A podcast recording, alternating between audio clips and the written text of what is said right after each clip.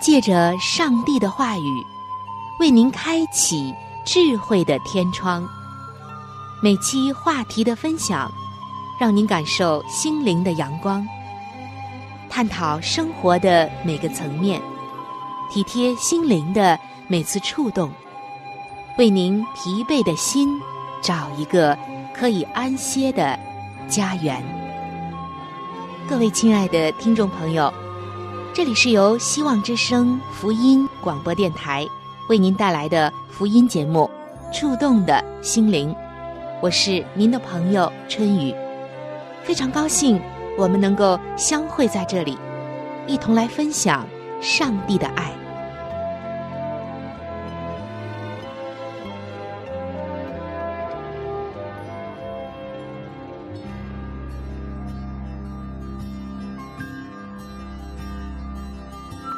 这是一个忙碌打拼的时代，这是一个时尚赚钱的时代，这更是一个今天工作不努力，明天努力找工作的时代。错综复杂的职场关系，常常令人束手无策；压力倍增的工作业务，常常令人气喘吁吁。在信仰与世界的风俗之间，常常让基督徒们不知所措，以至于经常的问自己说：“我该怎么办？我如何才能在工作中不丢掉我的信仰呢？”让我们从圣经中去学习领导的智慧，用真理去面对职场的风云。变换，请听《圣经》在职场。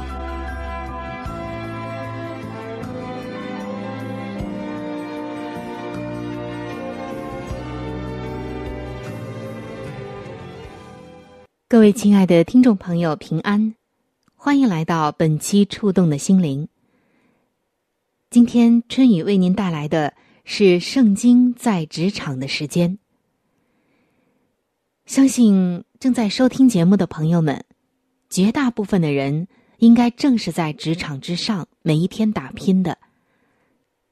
最近，您的职场生涯还好吗？我相信，一定有一些事情让你觉得倍感压力，或者觉得很纠结，不知道怎样来处理。我更相信，上帝他爱你，他知道你所需要的。所以今天，借着这期节目，借着节目中上帝给你的信息，我相信你能够得蒙上帝从天上给你的祝福以及启示。我们首先来看两节圣经的经文，记载在新约圣经马可福音四章的三十一节到三十二节。在这里，耶稣说。一粒芥菜种，种在地里的时候，虽比地上的百种都小，但种上以后，就长起来，比各样的菜都大，又长出大枝来，甚至天上的飞鸟可以宿在它的荫下。听众朋友，在新约圣经中，我们看到。耶稣来到这个世界上，他是有一个很大的使命的。而当时，耶稣的足迹正是在当今中东的地带。亲爱的听众朋友，您可能不知道，在中东的地区生长着一种特殊的芥菜。它并不是我们常见的那种普通的蔬菜，而是像树一样一种高大的植物。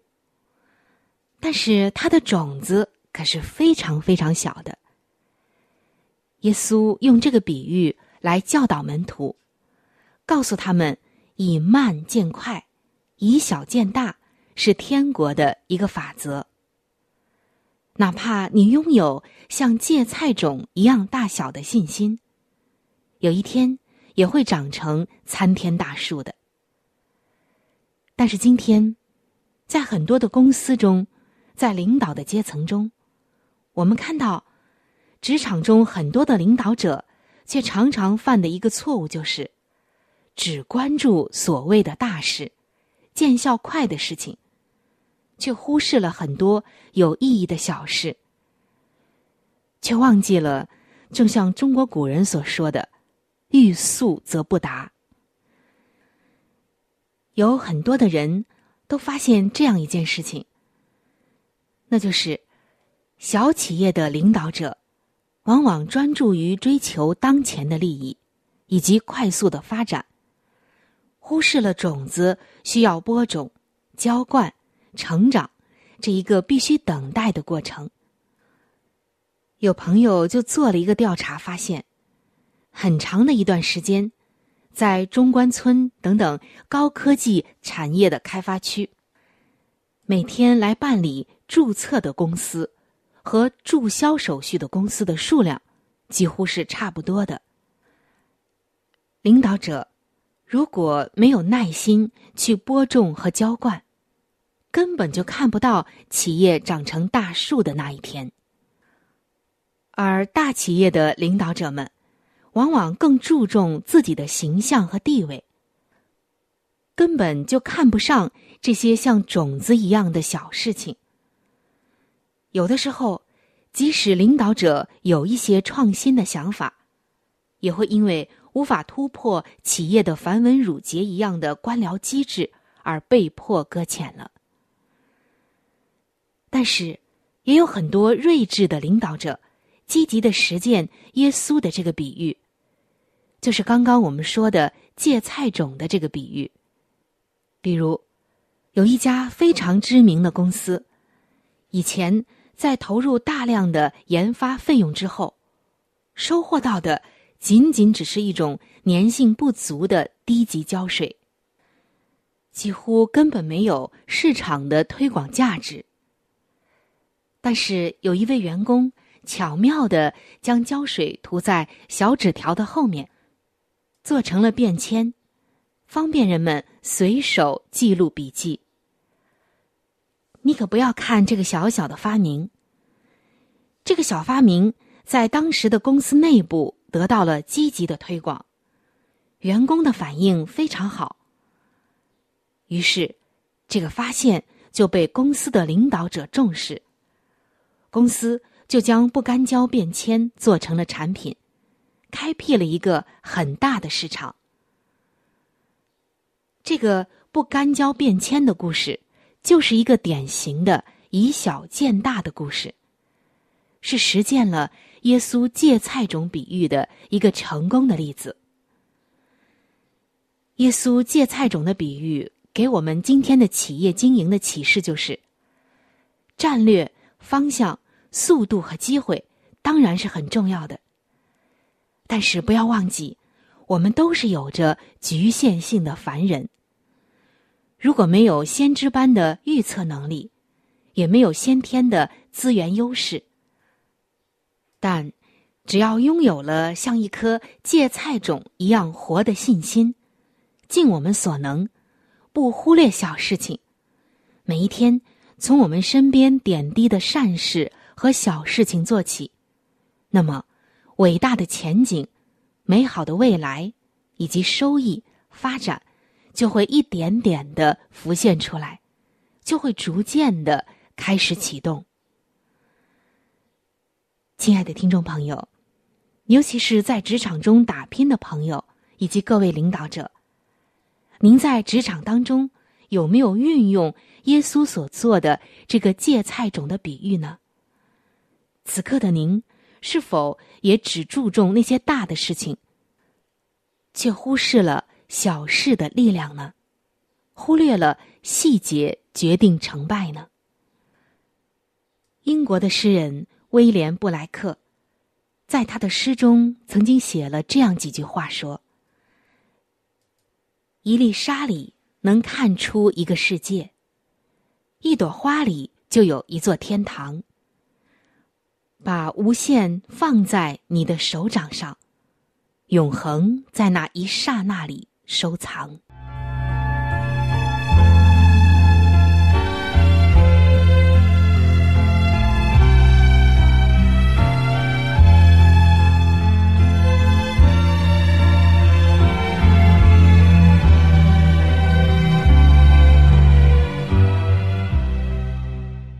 各位亲爱的听众朋友们在刚才播出的圣经在职场的内容中我和大家分享了芥菜种的力量。相信耶稣所教导我们的这个芥菜种的比喻，能够帮助我们在职场之中赢得一个更加灿烂的明天。我也相信，耶稣所告诉我们的这种芥菜种的力量。我们如果懂得运用，并且活出来，一定能够在职场上迸发出更大的能量。那接下来我们再来看一节圣经的经文，记载在旧约圣经萨摩尔记上的十五章十到十一节。这里写道：“耶和华的话临到萨摩尔说：‘我立扫罗为王，我后悔了。’”因为他转去不跟从我，不遵守我的命令，萨摩尔便甚忧愁，终夜哀求耶和华。那么，在这一段经文中，有怎样的信息要透露给我们？又和今天职场的生涯有着怎样的关系呢？亲爱的听众朋友，我们先来看一个背景。首先，这里提到的扫罗，他是以色列历史上的第一个王。圣经记载，这一位新上任的领导者英俊高大、英勇善战，带领以色列人很快的就战胜了长期欺凌以色列的周边列国。扫罗王当时深受以色列人的爱戴，但是好景不长。这位年轻的领袖很快就暴露出他的问题。在萨摩尔记上记载，在扫罗王担当领袖的初期，最少犯下了两个严重的错误。第一个错误就是，扫罗他做了不该做的事。萨摩尔记上十三章记载，扫罗在攻打敌人之前。举办献祭仪式。献祭可是以色列庄严的神圣的事情，历来都是由立位人的祭司来承担这个职责的。因为祭司晚到了，扫罗就等不及，自己开始献祭，结果违背了上帝的命令，犯下了大错。他犯的第二个严重的错误就是，他拿了不该拿的物品。萨摩尔记上的十五章记载，上帝吩咐扫罗除灭亚玛利人，特别交代包括亚玛利人所有的牛、羊、骆驼和驴。可是扫罗得胜之后，却爱惜上好的牛、羊、牛犊。羊羔并一切的美物，不肯灭绝，只是把那些瘦弱的都杀了。这件事情看起来并不算是大事，留一些战利品有什么错呢？圣经描写了扫罗的动机，他要留下上好的牛羊献给上帝，以为这样可以取悦上帝。但是扫罗。并没有真正的来认识上帝的本质。萨摩尔一针见血的指出，耶和华喜悦翻祭和平安祭，岂如喜悦人听从他的话呢？听命胜于献祭，顺从胜于公羊的脂油。也许你要说了，那扫罗这样做不也是为了把好的献给上帝吗？上帝为什么这么不近人情呢？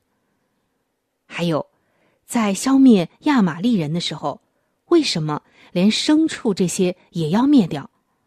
上帝是不是太残忍了呢？其实，上帝给扫罗的吩咐是有他的道理的。而一个地方遭到毁灭，并不是上帝的残忍，而是这个地方恶贯满盈。扫罗献祭的事情，不是上帝不近人情，而是这里有一个属灵的意义，就是人总要凭着自己的行为、自己的喜好来判断上帝的喜好，或者用自己的价值观来取悦上帝，却忘记上帝最喜悦的是人对他话语的顺从。顺服可以说是人一生的功课。孔子说：“六十而耳顺。”我们看到，这位被人称之为是圣人的孔子，在六十岁的时候才学会耳顺于天命。更况且我们这些凡人呢？人无完人，谁都不能避免的犯下错误。有些错误可以让人在经历中得到成长，可是有些错误却是致命的。会严重的威胁领导者的前途、企业的前途和员工的前途。不幸的就是，扫罗所犯下的错误，是属于会严重威胁到他这位领导者前途的事情。那么，今天的领导者应该如何的操练顺服？顺服的对象又是什么呢？首先。顺服对于领导者包含了两层意思。第一个层面是属于世上的顺服，主要指顺从规章制度、各种律例。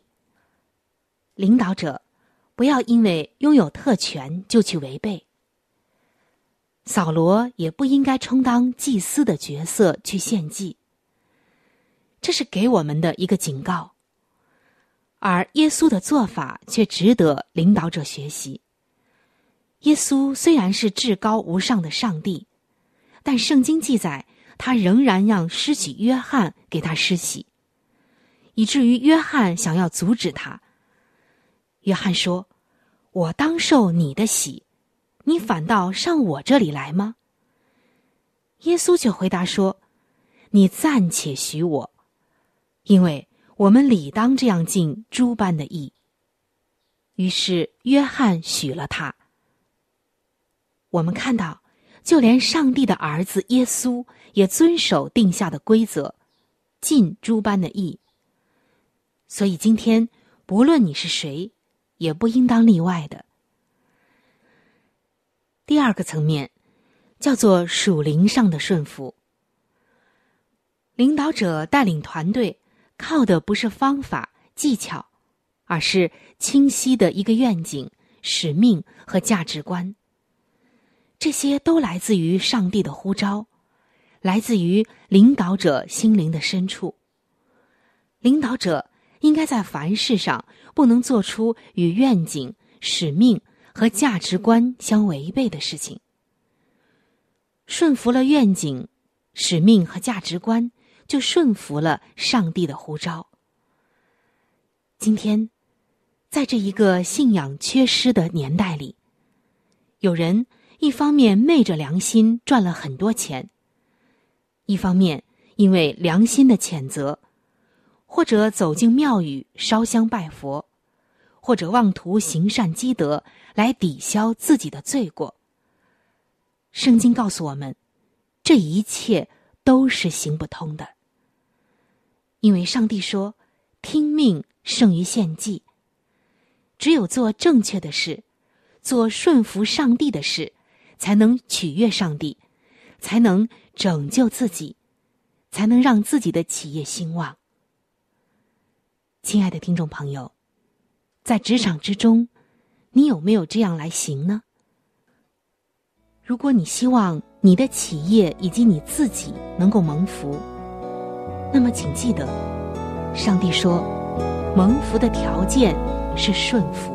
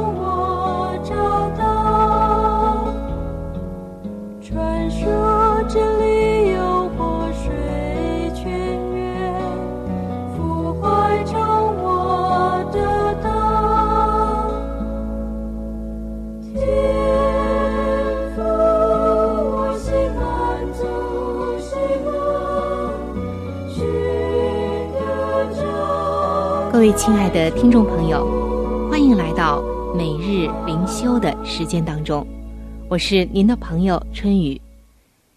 今天每日灵修的主题经文是《约翰一书》三章二十节的经文。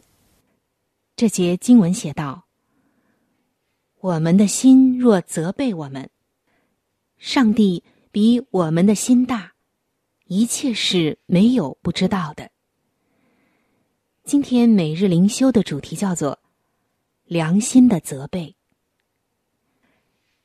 听众朋友，在我们周围有各式各样的人，在遇到各种事情的时候，反应也不太一样。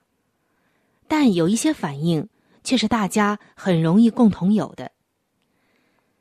最近读到一个有趣的现象，说到。当美国的私家侦探登门查案的时候，会向开门的人亮出自己的证件，然后说：“我猜我不用解释为什么我会上门来吧。”许多时候，开门的人都会震惊，然后说：“你们是怎么发现的？”接着。就会全盘托出许久以前犯下但没有被发现的犯罪行为。有一位专门描写侦探的作家，在他的书中呢，就这样描述道：“这种反应是良心谴责而透露真相，是一种内心的坦诚。”亲爱的听众朋友，我们都知道那些关于自己。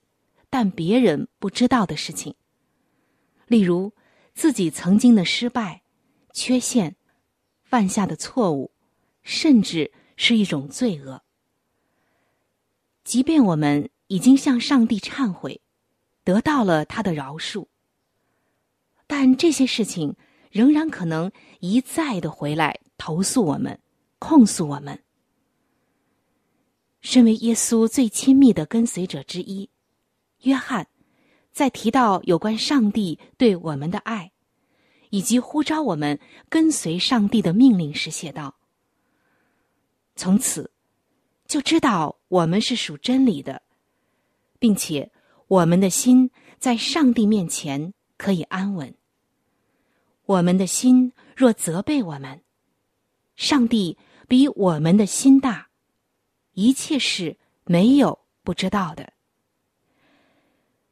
今天，我们对上帝的信心，是借着他的爱和基督里的赦免而成长，而不是透过我们生活中的表现。我们所以知道上帝住在我们里面，是因他所赐给我们的圣灵。接受耶稣基督为救主，就不再被上帝定罪。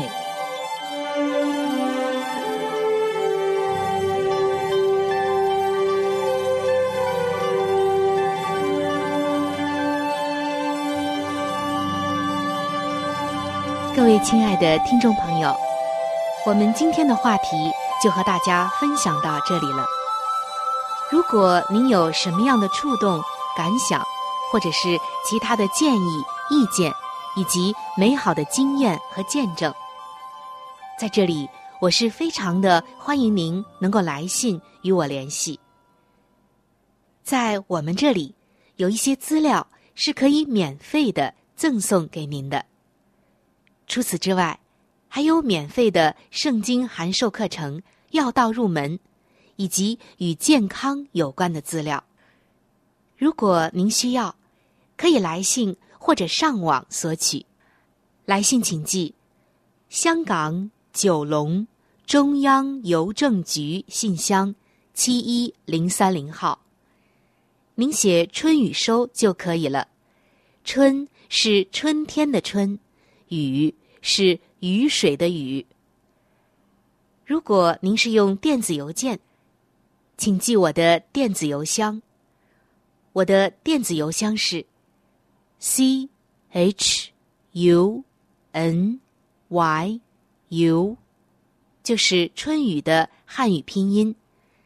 接下来是小老鼠 v o h c 点 c n。非常的欢迎您能够来信或者是发电邮和我联系，可以说一说你听过节目之后的一些感受，或者是索取您所需要的资料。亲爱的听众朋友，本期触动的心灵节目到这里就要和您说再见了，非常的感谢您的收听，下期节目我们再会，愿上帝赐福您。和您的全家。